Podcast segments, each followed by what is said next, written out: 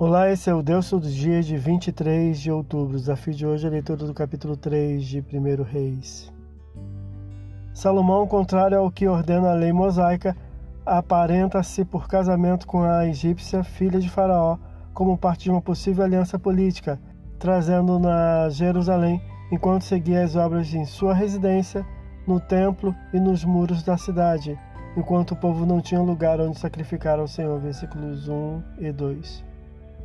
Apesar da inobservância à lei em seu casamento misto e de sacrificar nos altos e queimar incenso, o que não parece prática religiosa idônea, amava ao Senhor, demonstrando no viver conforme os preceitos de seu pai, o rei Davi, versículos 2 e 3.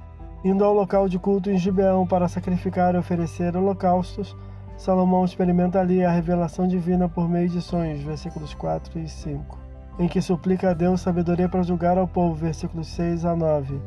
O que agradou ao Senhor, concedendo-nos sabedoria inigualável, além de riquezas e glória também inigualáveis, versículos 10 a 13.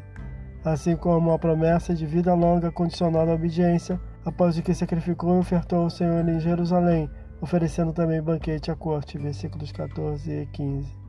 Chega o momento de pôr em prática a oferta divina de sabedoria, prometida e mostrada em revelação por sonho.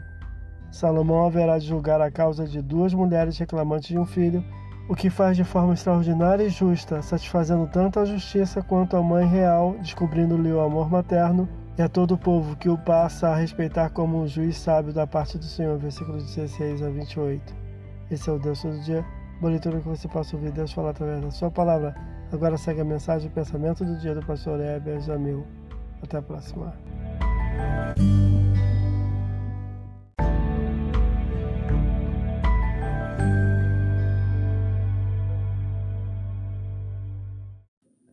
Pensamento do dia.